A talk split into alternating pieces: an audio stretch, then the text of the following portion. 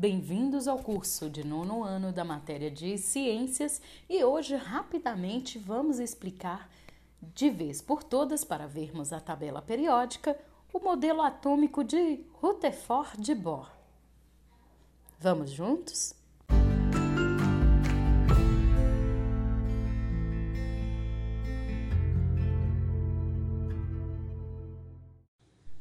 É importante mencionar que os experimentos de Rutherford utilizaram as partículas alfa, que são partículas com cargas positivas.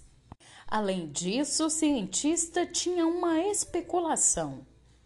Se o átomo realmente fosse uma esfera com carga positiva, incrustada de elétrons, então cargas negativas, um número muito maior de partículas alfa teria sua trajetória desviada ou repelida. Por serem de cargas iguais, partícula alfa com carga positiva e o núcleo do átomo positivo, positivo com positivo, eles se repelem. Mas, ao contrário, como a maior parte das partículas alfa atravessou a folha de ouro, ele concluiu que o átomo possui grandes espaços vazios e que a presença de um núcleo muito pequeno e de carga positiva explicaria o pequeno núcleo de partículas desviadas. Esse modelo atômico ficou conhecido como modelo planetário, pois sua proposta de como os elétrons se organizam na eletrosfera em torno de um núcleo assemelha-se à forma de como os planetas orbitam em torno do Sol.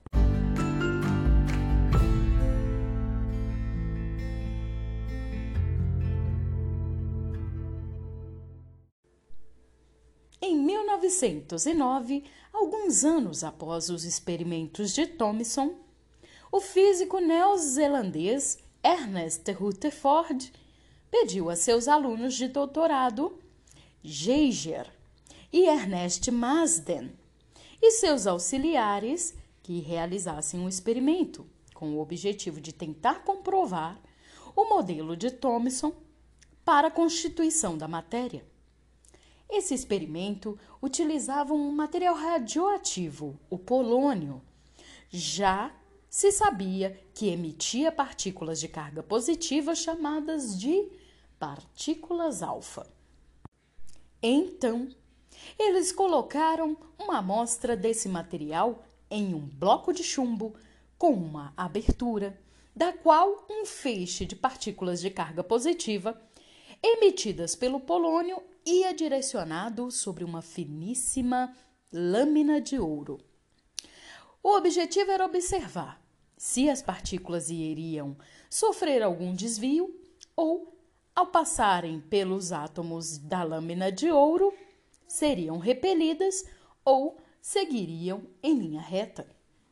Analisando os resultados obtidos, Rutherford percebeu três situações diferentes e foram as seguintes observações: 1. Um, a maioria das partículas conseguia passar pela lâmina de ouro sem sofrer desvio algum, ou seja, havia um espaço vazio nesses locais, ausente de carga positiva.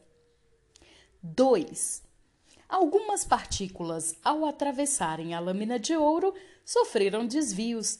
Isso significa que elas encontraram pequenos obstáculos em sua trajetória, atrapalhando o percurso em linha reta, ou seja, havia cargas positivas próximas à passagem das partículas.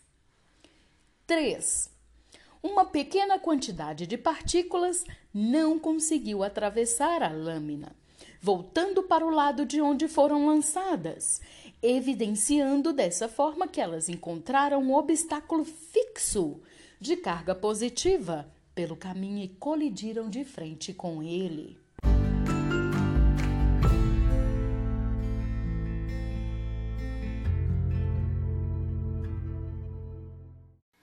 Após analisar seu estudo, Rutherford concluiu que os átomos possuíam um núcleo, o qual era formado por prótons, que é aqueles com carga positiva.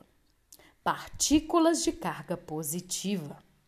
Já as partículas de carga negativa, os elétrons, realizavam movimentos ao redor do núcleo, em uma região que ficou conhecida como eletrosfera.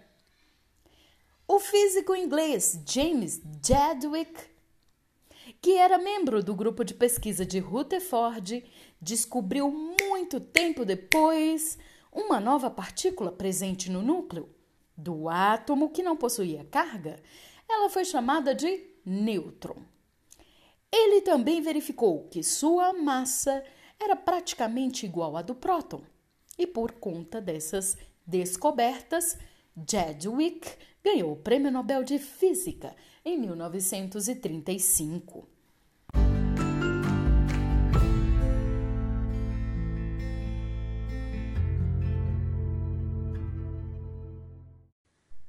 Agora, existe o modelo atômico de Rutherford, mas eu também já escutei falar sobre um modelo atômico de Rutherford-Bohr. É a mesma coisa? Vamos analisar. O físico dinamarquês Niels Bohr trabalhou com Thomson na Universidade de Cambridge e com Rutherford na Universidade de Manchester, ambas no Reino Unido. Em 1922, ele, Bohr, ganhou o Prêmio Nobel de Física por suas pesquisas e publicações sobre a estrutura do átomo. Bohr propôs um novo modelo atômico, no qual os elétrons estariam presentes em órbitas circulares em volta do núcleo, complementando o de Rutherford. Segundo ele, os elétrons ocupam órbitas específicas ao redor do núcleo, com raios determinados. Em cada órbita, o elétron apresenta energia constante, sendo que as órbitas mais distantes do núcleo do átomo apresentam mais energia. Assim, o modelo atômico de Rutherford-Bohr possui as seguintes características: 1. Um, o núcleo é a região onde se encontram os prótons, partículas subatômicas com carga positiva, e os nêutrons, partículas subatômicas sem cargas elétricas. O núcleo é milhares de vezes menor do que o átomo inteiro, mas é o local onde se encontra e concentra a maior parte da massa do átomo. 2. A maior região do átomo é a eletrosfera, que fica ao redor do núcleo. Nela se encontram os elétrons, partículas subatômicas com cargas negativas. Os elétrons estão em constante movimento e geralmente são encontrados em camadas eletrônicas ou níveis de energia. Nessa estrutura, os elétrons se movimentam entre essas camadas por meio do ganho e da perda de energia. Quando um átomo recebe energia, seus elétrons podem absorvê-la e passar para uma camada com nível maior de energia.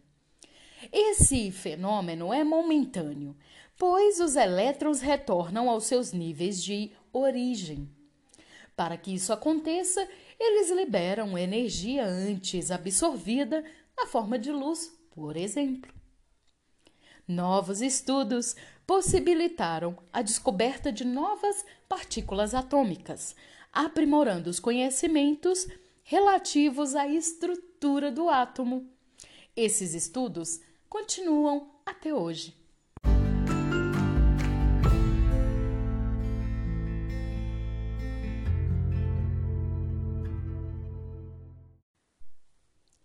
Vamos estudar a partir de agora os elementos químicos.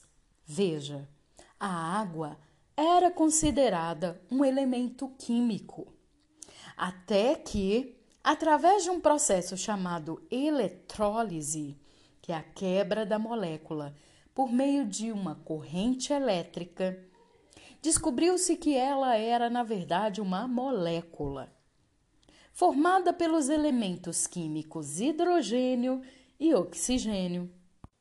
Vamos saber a diferença entre elemento químico e molécula?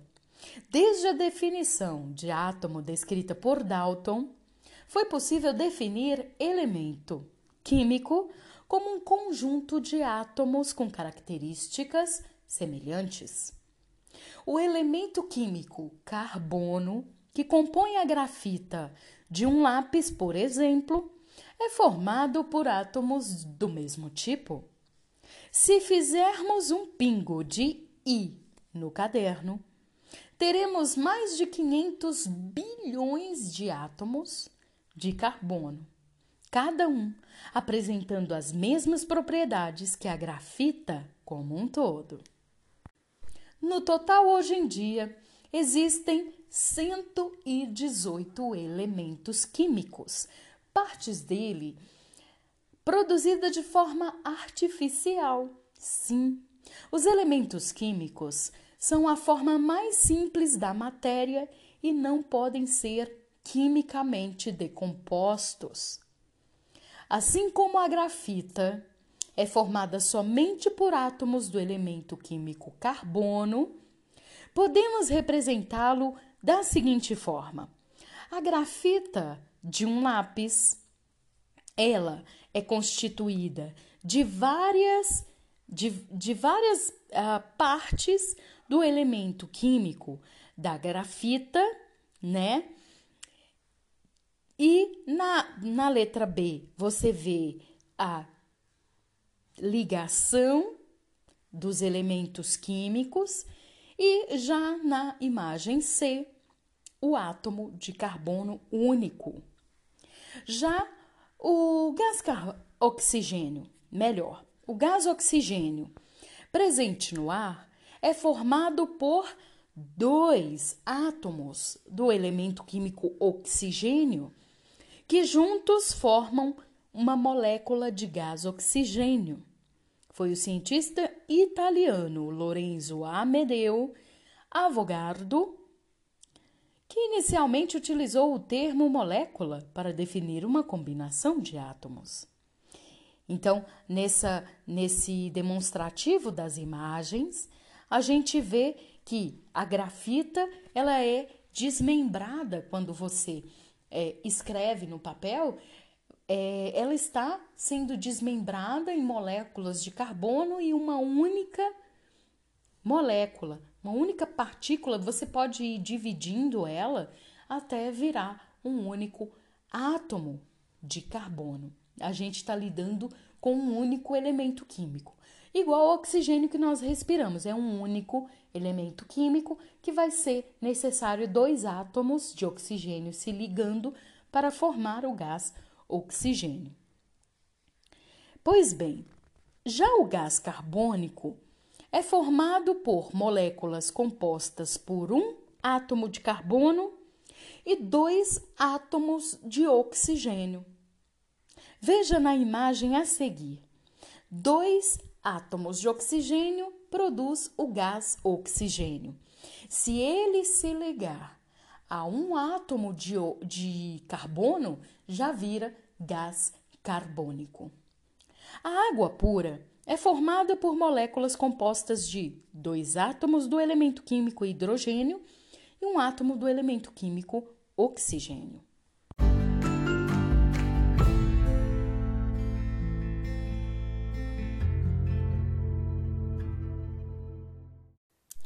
Vamos fazer a nossa recapitulação.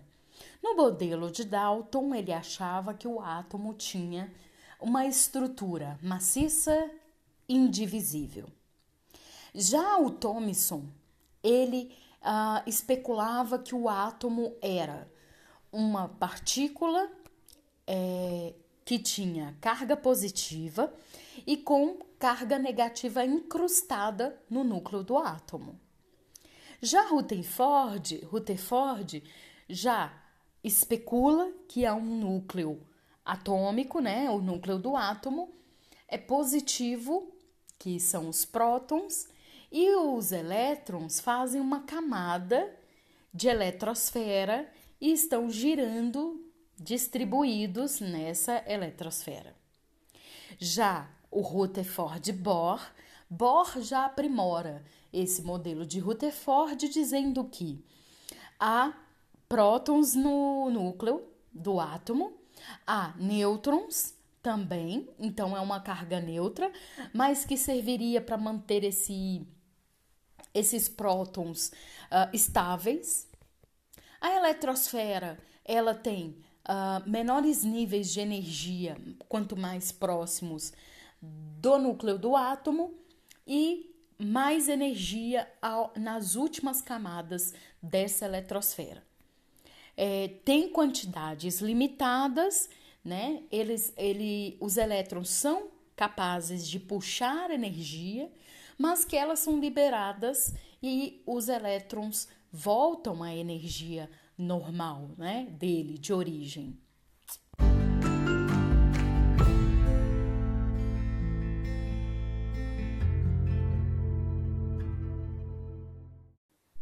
Vamos entender como é feito esses experimentos.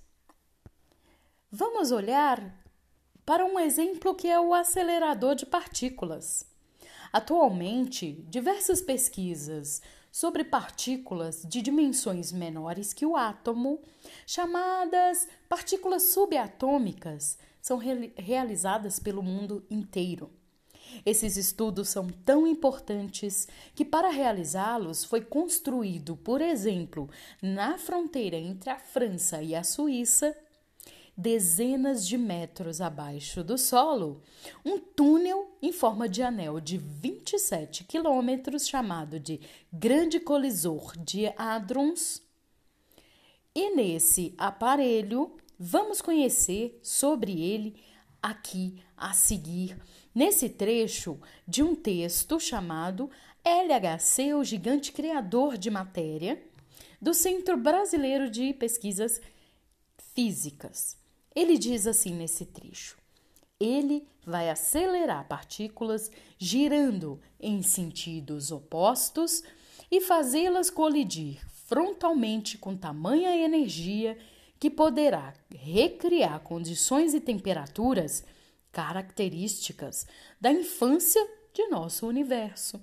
Assim poderemos estudar o que aconteceu em um passado remoto, logo após a grande explosão que deu início ao universo como conhecemos hoje.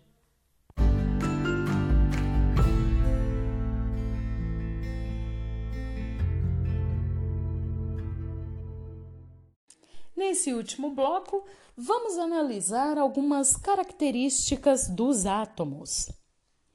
Como vimos, Existem diferentes elementos químicos.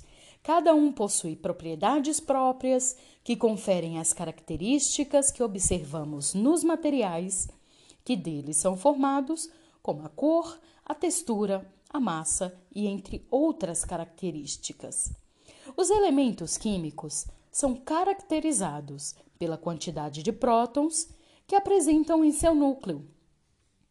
Dessa maneira, Átomos que possuem a mesma quantidade de prótons no núcleo são de um mesmo elemento químico.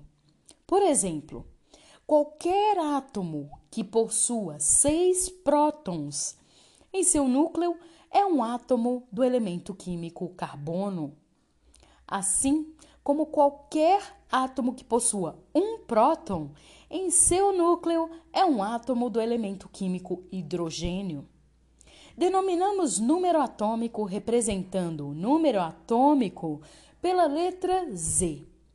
O número de prótons a gente representa com a letra P minúscula, presentes nos átomos de um determinado elemento químico. E não, então, nós iremos dizer: quando formos representar os elementos químicos e defini-los, a gente vai ter que olhar para o número atômico e para o número de prótons. Número atômico é igual a número de prótons. O número atômico do elemento químico, eu vou ter que estabelecer quantos prótons tem no núcleo desse átomo. Então, dizemos que Z é igual a P. Número atômico Z é igual a P, número de prótons. Vimos que o núcleo, onde estão os prótons e nêutrons, concentra a maior parte da massa do átomo, certo? A massa dos elétrons é quase insignificante quando comparada à massa dessas outras partículas subatômicas. Assim, a somatória das quantidades de prótons e nêutrons é chamada de número de massa, representada pela letra A. Então, quando dissemos letra A, na tabela periódica eu estou procurando o número da massa do átomo. E eu vou encontrar o número de massa somando o número de prótons com o número de nêutrons. Eu vou achar o número da massa. Um elemento químico deve ser representado de acordo com a notação a seguir no material de apoio. Você coloca o símbolo do elemento químico e à esquerda, no, na parte superior esquerda, você coloca o número da massa, que é a soma de prótons mais nêutrons. Abaixo, apenas o número atômico, que é o número de prótons, certo? Vamos a um exemplo prático. Um átomo de elemento químico silício, amplamente utilizado para a produção de componentes eletrônicos, possui 14 prótons e 14 nêutrons em seu núcleo. O símbolo deste elemento químico é SI Escreva em seu caderno essa representação desse elemento químico, colocando o número atômico e o número de massa. Agora que você já fez, vamos estabelecer como é a representação desse símbolo atômico. Vou escrever SI no meu caderno, coloco na parte esquerda superior desse símbolo a soma do número de massa de prótons mais nêutrons, 14 mais 14, que é o total de 28. Já na parte esquerda abaixo, eu vou escrever o número atômico, que é igual ao número de prótons, que é 14. Até a próxima aula!